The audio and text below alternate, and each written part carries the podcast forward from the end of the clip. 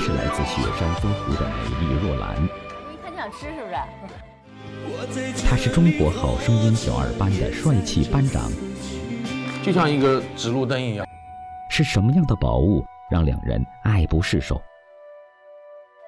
又是什么样的情缘让好声音与雪山飞狐走到一起？敬请收看《围炉异画之万上的情缘》。胡老师，你看黄勇啊，这么潮，这么现代。黄勇，中国著名内地男歌手。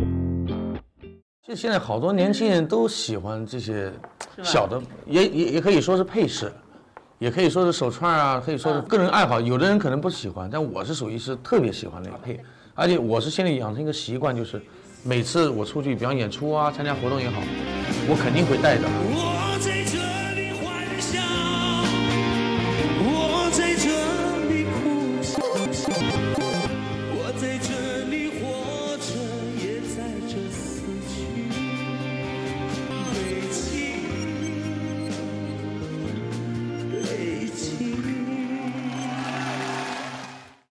心理作用，就是我已经养成一种习惯一样，就是当做一个心理的寄托一样，就是我必须有个他，我心里踏实了，做什么就有力量一样那种感觉。胡老师，你看我这个怎么样？王璐瑶，影视歌三期明星，这个不错，这个相当不错。胡飞燕，宝石专家，现在不是一年两年，相当年多，哎，说你这相当不错。我觉得这个要是戴在你手上，肯定特帅。我跟你讲，你看，你感觉，你看，感觉一样吗？我先走了。随着时代的发展，人们对流行时尚有着不同的见解。时下，手串已经成为了一种时尚的装饰品，也形成了一种新的文化。不论年龄或性别，越来越多的人们开始对这种手腕上的精灵产生极大的兴趣，手串文化也渐渐成为一种信仰，时时刻刻牵动着人们的心。戴完以后，你会对你自己有一种约束，就你知道什么该做，什么是好的，什么是不好的，就是很很清晰，就像一个指路灯一样。它带来一种信仰和一种信念。首先说它呢是佛珠，它真正起来是它是随着佛教开始。真正的佛珠，你看没有？真正中国的最早的一个佛珠，就指的这个时期开始，这是甘肃出来那个菩萨戴戴佛珠，你看到没有？佛珠啊，它是传承有序的。首先是庙里啊积树的一种。最后慢慢的延伸最后呢，那有的时间长了，他们就可能把这个赏赏赐给那个咱们去拜佛的人，有这样的，哎，对对礼物，所以它分不一样，有挂珠，有持珠，知道吧？然后延伸到以后朝代，你比如咱们最清楚的清朝皇帝、官员，哎，那叫朝珠了，那就等于服装朝服这种配饰了。哦，那么往历史往往慢发展嘛，发展老百姓就慢慢就开始就喜欢它了，所以这就形成手串呢，慢慢就开始了。那么最早咱们才最早开始手串是这是最早的了啊，也是串啊，哎串这串串哎，嗯，这是就是等公元一一一千多年前的东西了，这是在考古就是这是目前历史发现最早的一个，嗯，这个呢就是什么古滇国，就是云南古滇国那个地方哎发现的南红，这叫南红，一看想吃是不是？这叫南红玛瑙，对呀，为什么你说的很对？南红玛瑙的颜色就是像柿子红嘛，哇，很漂亮，这就三，这就是说咱们两千五百年以前的东西，咱们现在把玩的是一种文化了。对对对，文化你也知道，在某方中国文化还往外有一个显示，就是我收藏的，你收藏的，咱们坐在一起的，互相的比试一下，炫耀一下。你说这不错啊？那你说沉香，我拿大块的，我不能搁这大块搬过来吧？对。所以我它做成小，我能带浓缩的宝贝放在手里，又是个配饰，也是个财富的一个显现。沉香，香中君子，品味高雅，是十分难得的香品。有安眠。安神啊，有一种驱邪，哎，对呀，哎，它香的香的。所以我我第一是在乎它这个功能，第二在乎它漂不漂亮。所以现在很多年轻人，就像我们这种，也不是很懂，但是呢，又觉得好看，然后就会喜欢它。好，是你选它戴的好，都从兴趣开始的。所以对人文化这个手串文化的一个提升，一个继承，一个发展。有句老话，有朋自远方来，不亦乐乎？其实搁在手串上也特别适用。手串的材质来自不同的地域，从遥远的波罗的海蜜蜡，到我国海南的黄花梨；从充满神奇色彩的印度沉香木，到高不可攀的喜马拉雅山天珠，它们品相不同，颜色各异，形成独特的手串文化。首先，咱们讲最早这佛珠是木头的，啊，叫什么木换指金，换的就是一种落叶的灌木，哎，它的籽儿形成就是咱们说的佛珠籽。说开始起源，咱们的东西是木的，是吧？从木头开始，由于时间发展，这个这就不同的材质就开始出现了。那个什么菩提子，菩提子的种类相当多了，你像金刚菩提呀、新月呀、新千眼呐，是吧？菩提子系列的，在名录上摘测的二百一十三种。我今天还带了一个金刚，啊，金刚那个，哎呦，好好，哎呦，这个像枣一样的，这不错，这有年头了。它是天然形成的，只有天然形成的菩提树的籽儿，嗯，而且每个籽的形状不一样，对对对，花纹不一样，它绝对没有一样说一对儿没有，绝对没。菩提有那么多种，但它那个价格的悬殊太大了，就是菩提可能有几块钱一串的。对，可能有就同样的是天然的菩提，为什么有的那么贵，有的就便宜？那我是这么想啊，它是这样，按道理讲什么？你比如说它那一串那个就是那个金刚啊，而且它保存下来也不容易，为什么？它是裂，弄好就开了。对对对你裂完了一半的话，你没有意义了。哎，所以这是一个问题，它裂你要保护好。还有一个问题，大小要差不多嘛你不能一大到小不行，那你必须要大小差不多。所以这样再加上结籽儿少。如果有的来讲，菩提子它有的一打开，里头恨不得很几十个、上百个呢，有一窝含的东西来讲，那当然要便宜啊。对，所以它不同的器材、不同的东西，还有生长的年限是吧，都不一样。所以菩提本无树，明镜亦非台。本来无一物，何处惹尘埃？菩提子产于雪山附近，是叫做川谷的草本植物的果实，而非源于菩提树。不同的菩提散发不同的色彩，不同的瓣数，不同的大小，所对应的价值也各不相同。然后呢，我们再谈那玉，玉首先来讲翡翠，嗯，然后那硬玉，软玉里头和田，然后指的就是呃岫岩，嗯，独山，嗯，是吧？然后玉松石也算玉石，这是玉石之类。嗯，现在你看到好多宝石也出现了，就是中难宝石里头，什么碧玺，然后石榴石，还有就是那个橄榄石。真正碧玺是从清朝时候那个那个慈禧，他要是谐音，什么谐音呢？碧玺碧玺辟邪辟邪。他朝哎，他这么这么过，对他这么来的。再加上他喜欢一个什么颜色呢？就写了一个西瓜碧玺，那个绿的脆，跟那个脆脆皮儿似的皮一样里头瓤儿是粉粉红的。哎，对哦对对，所以他这么一来，一看哦，这他，所以他特别喜欢这个西瓜碧玺。哎，所以他的也从清朝把它炒起来了。啊，碧玺是这哎，样。辟辟邪，对对对，它本身我们在学名上叫电气石，可以做试验。你把那纸撕成小块儿，一小块小片，把那个电气石就是碧玺，啊，身上一摸，一粘，全部往上吸上来，有吸附作用，它对人体的一个一个好处。还有哪一类的？还有呢，就是有机宝石，有机宝石。有机宝石是带生命力的，珊瑚、玳瑁、砗磲、琥珀、蜜蜡。琥珀和蜜蜡有一种，它们都特别轻，是一种东西吗？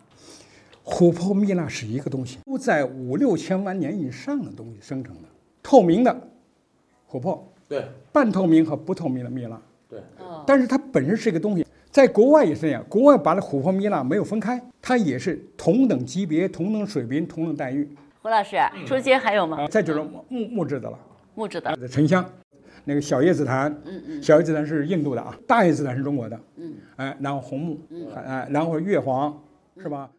我经常去海南，我去了好几次了。然后呢，我也想去淘点东西。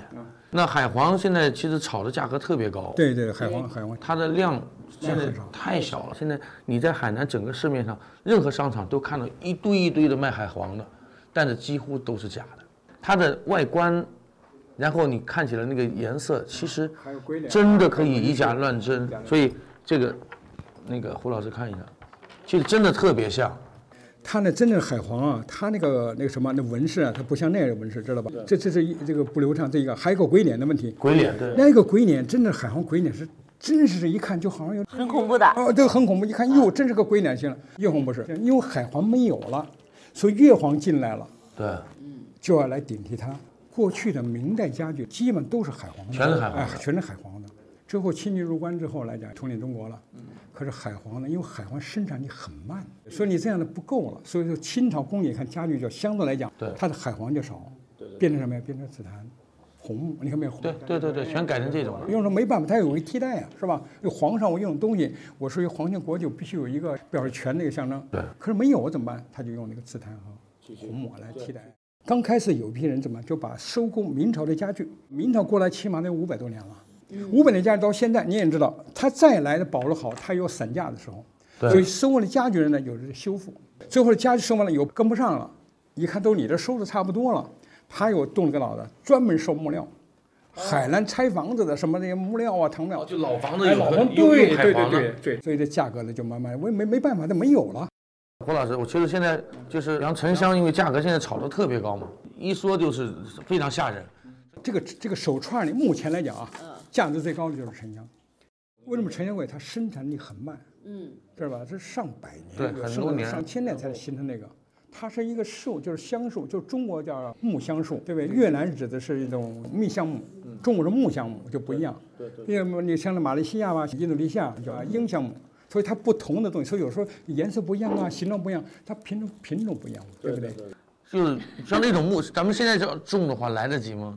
要树嘛，它是带生命力的嘛，你都可以去培养它，那是没问题，绝对能种，也能种活的条件。但是说你什么时候让它生成你所需要的沉香来，那就很费劲了。沉香不是闻沉香就是去浊气嘛，是吧？浊气，提安神。安神。哎，安神。然后还治病是吧？治病，对对对对，安对安神对，去邪呀，那个还养神，它都都这样，知道吧？养神。长短不一，颗数不同，成为不同手串区分的标杆。特别是佛珠对数字的讲究颇多。佛珠又为念珠，是佛家弟子念诵计数的法具。对于佛教而言，念珠数字的不同，也代表着其本身不同的寓意。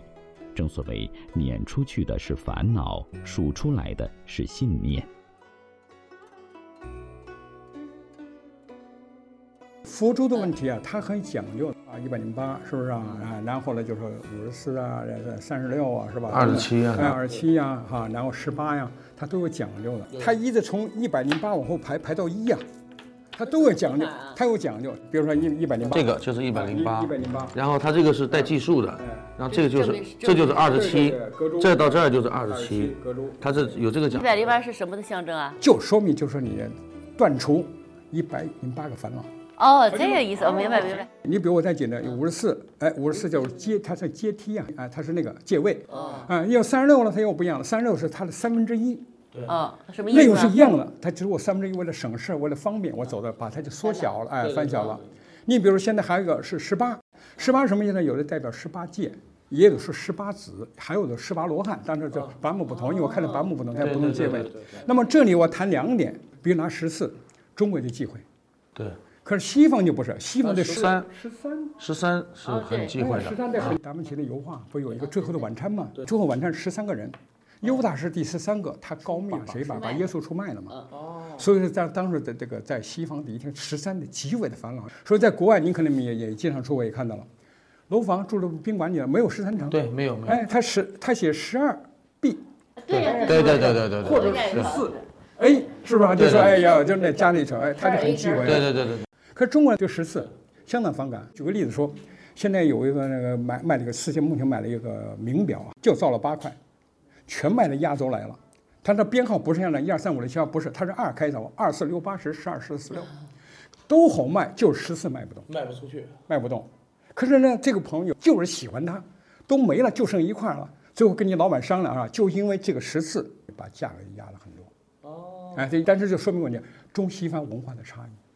可是佛教里呢，哎，他讲十四戒，哎，十三力，中国就很宽容，很就很包容的，很为慈善为怀嘛，所以佛教宽怀为人，他把十三和十四都包容在里头。对对，哎，这不像别的，所以这点很好。明白。嗯。小小的手串，从包罗着人生的玄机与奥秘的法具，演化成为今天人们日常把玩的心爱之物，它所带给人们的乐趣是无穷的。形态各异的它们，不仅仅具有观赏价值。而其背后隐藏的收藏价值更是不可小觑。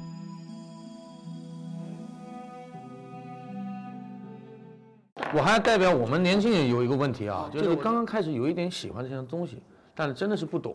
然后呢，这个东西好多的它的升值，就是空间，有时候突然一下，这个前几天一百块钱，可能过几年以后又变成一千块钱了，就这这个变化太快。我们就想找一个，比方说，第一个是为了好看喜欢，对第二个怎么能保值还可以升值。垃圾东西，哪怕骨头留下来也是垃圾，对，精品留下来还是精品，不管什么东西，哦，不是老的东西都值钱，对不对？那没用的，必须有它经济价值的东西。收藏也是这样，收藏选对路，有的该花钱花钱，千万别买地摊儿的。其实我是反的，我经常上地摊听他们讲故事，我肯定不会买，但我就听他跟我说，他说那个那个多好，我说怎么好，你跟我说说，然后我就听，听说啊，说完了好，我知道了，我就走了。然后在别地儿看对但是对照下对照他会回避他那个假货的那个特点，他会跟你说啊，这个好的是怎么样的怎么样的，他会跟你说，就挺有意思的。他肯定是扬长避短嘛。对，扬长避短。别听人卖东西讲故事忽悠你。对原来我们一个玩瓷器的朋友，那讲故事讲的可笑，他说他为了表示真，他说这东西啊，是我祖爷流传过来的，我祖爷是宫里的太监。不可能，你祖业太金能传到你这儿吗？对不对？所以这选东西啊，一定要选材质的问题，因为你看着它的将来的发展空间，可能也它有升值的东西。你比如说碧玺，它一直在上上下下，嗯呃，这是属于中档宝石偏上的，哎，它还有有是不是空间？升值空间。有的人说愿意捡漏啊，有这样的，我一个朋友呢，就是一个战国红，奥妙在这个宝字上，天然形成的宝，宝贝的宝，你看看那个是宝贝宝宝，字盖儿有哎，所以我们俩一看，他旁一看，一下子这他的眼球被吸引住了。他为什么叫捡漏？卖东西人没有发现，你甭看你两千买完了，我再给你五千，你都不会买。这个天然形容，我再找它没有相同样的，所以这就算这真挺漂亮的他。就捡那个漏。捡漏有什么东西啊？你记住啊，八个字，你永远记住：有缘、啊，对，有缘有眼、有眼，嗯，眼力，有胆、有款。没钱不行。对不对？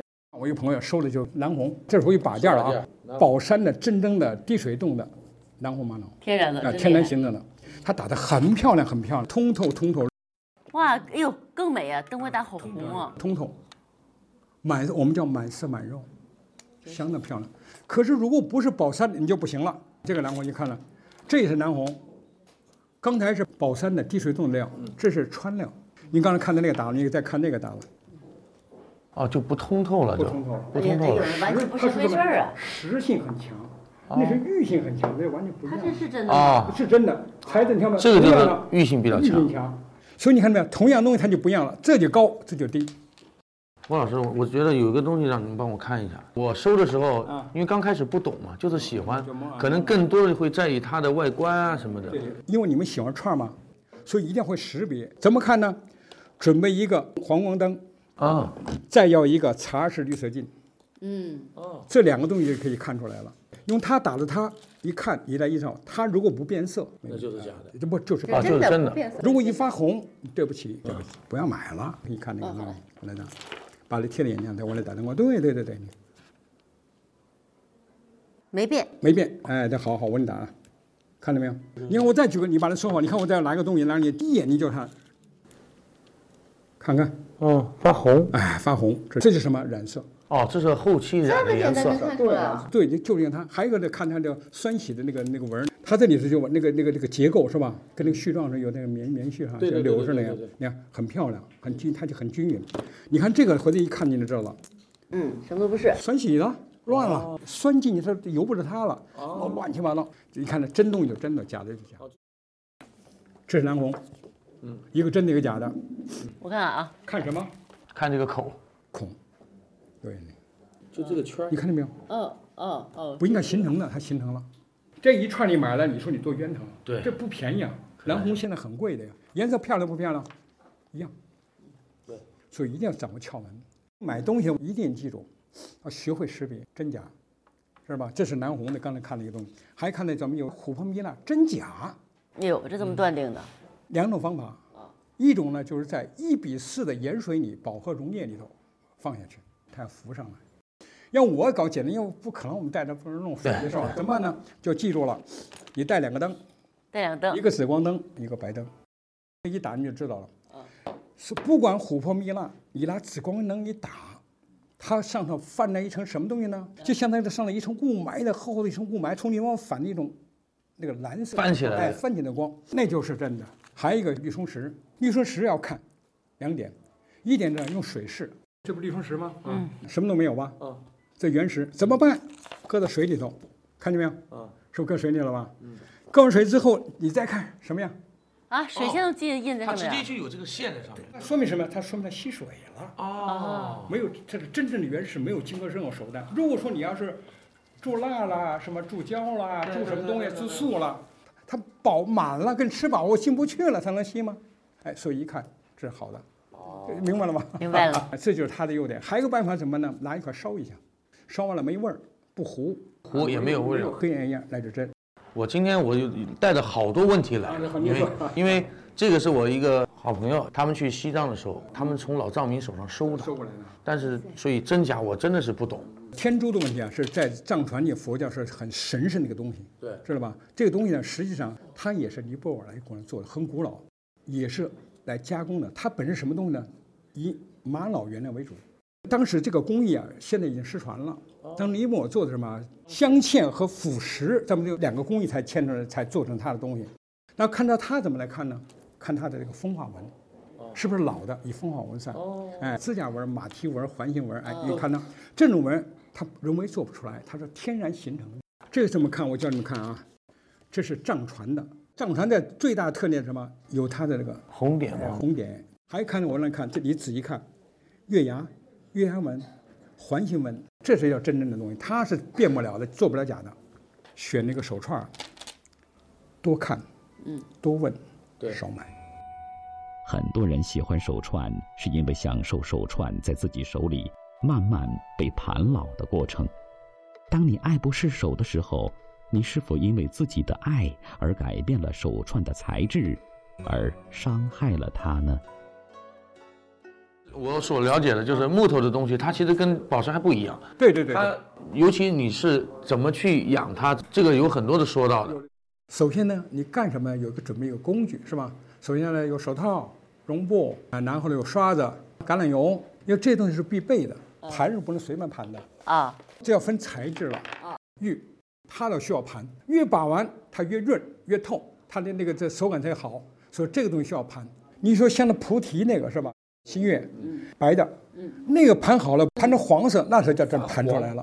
啊！那镶的包浆，那镶的漂亮。哦哦，因为人身上有什么呢？有汗渍，有油脂，而且你还一定记住，咱们人皮的这个这个软度啊，比鸡皮啊，比这鹿皮，比它甚至还好。真的哎，盘的效果是很好，你看这木材是很好的。那我给你打个比方，胖人是不是皮更好，比瘦人皮更好盘啊？呃油脂多，肉头啊，它肉头啊，对要不对？找胖人帮你盘啊？对，肉它肉头，对不对？而且胖人容易出汗。哎，所以说你看他的菩提子，你刚才说金刚越盘越好。可是你拿叫什么金丝楠木啊、沉香那个，有的人不懂那个，恨不得在里头那么搁那啊，这么这么揉那个，完了，一定要拿戴着手套。要纯棉的那个，纯棉对它盘后，它把脏东西去掉了，油脂就出来，你东西就润了。有的东西不能盘完之后，把你的汗基弄上之后，把你的该好的东西都埋没了，对，都给它糊上了。你比如在有机宝石里头，珊瑚，那是绝对不能盘，因为它本来红的很艳很艳，相当漂亮，你一盘完之后发乌了，为什么呢？它碳酸钙的东西它经不起那么盘。另外还有一个琥珀、蜜蜡也是照样，本来还晶莹剔透很漂亮的东西，你一盘全发乌了，甚至还盘上道道了，所以这东西它是不能盘的。所以根据不同的材质，根据要盘的不同方法。那我还有一个，我觉得胡老师，因为我们经常佩戴这些东西，不知道就是佩戴的时候有哪些就是哎，比如说打个比方啊，他不是计数吗？我有时候就就爱糊涂，我算钱是十块、二十加十五加，根本拿它计数是什么样？千万别那样，因为佛的东西咱们讲，在中国人很神圣的，因为人家技术指的是念佛经的计数。不能什么数都记。哎，对对对对，不能，那不利用那上头。洗澡、洗脸都一定要摘下来。一般的很讲究，屋里有一个显影挂的地方，也是跟好。你每天不拜它，它也是把它挂在是吧？很啊，必须要挂上，不要随便扔放哪里就一。定要挂的要比你的腰高的地方，这种才有讲究的，不能太低哎所以说必须你洗，尤其尤其你你做饭，鱼啊、鸡啊、什么的肉啊，再加上那种鱼腥味它是还是这些东西。它有影响的，它对他去了，一个是味道，一个是气味，是吧？都要受影响的。甚至抽烟喝酒都要注意。所以说这样就做什么事都要讲究，既然我们喜欢，我们就特别讲究，对而不能随随便便的啊。作为讲究人，我是喜欢它的文化，比方说这个串儿它是小叶紫檀，那么我就在在玩它的时候，我会琢磨什么是小叶紫檀，它是怎么来的，它的好坏怎么区分，有很多中间的小学问。然后包括一个珠子，比方说它有很多配饰，比方说有佛头，有隔珠，然后有有这有莲花座，有金刚铃、金刚杵，它怎么去搭配？就现在有很多这种呃说法，比方说这个金刚铃、金刚杵，它是消除业障。然后长智慧。那我们这个年龄喜欢这些手串的时候，他往往会比较注重它的配饰，很重要。现在有的人这样了，翡翠手镯碎了，可是他很跟他很多年了他怎么办呢？他没有扔掉可惜，他把它裁成一截做手串了，对，那样行不行？行个可以啊，价值就差了吧？价值不差。你这个文玩是这样，你喜欢，你参与了，这是经济价值带不来的，乐在其中啊。对，什么叫文玩？就是上瘾哎，上瘾对。因为包括一个珠子你怎么去搭配，隔珠用什么，根据自己的那个有自己的生日啊，自己的喜好啊，就可以自己组建。看着看着喜欢上了，对就像对人的感觉是一样的，也会迷上恋上这就是手串的魅力。魅力。哎，对对对对对。所以说你们在喜欢的同时，这就是一种中国文玩的一种传承。但是一定记住，千万别别抱那种捡漏的思想啊，感觉我怎么我我对对对那那是对对对对，所有的东西，因为我们毕竟是喜欢，而并不是职业。对我们只是就是在玩的过程中去学习它的一种文化而已。所以很多东西也是呃抱着这种学习的态度，虽然有时候会经常吃亏，买到假的也好，怎么也好，但是我们希望把这个东西交学费嘛。